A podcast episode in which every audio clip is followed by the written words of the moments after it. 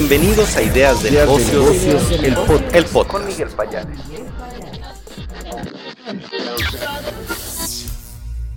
Estas son las principales noticias del miércoles 17 de enero del 2024. Acuerdo entre Iberdrola y gobierno de AMLO está en manos del regulador COFESE. Bloomberg Línea. Incertidumbre golpea al peso y a las bolsas a nivel global.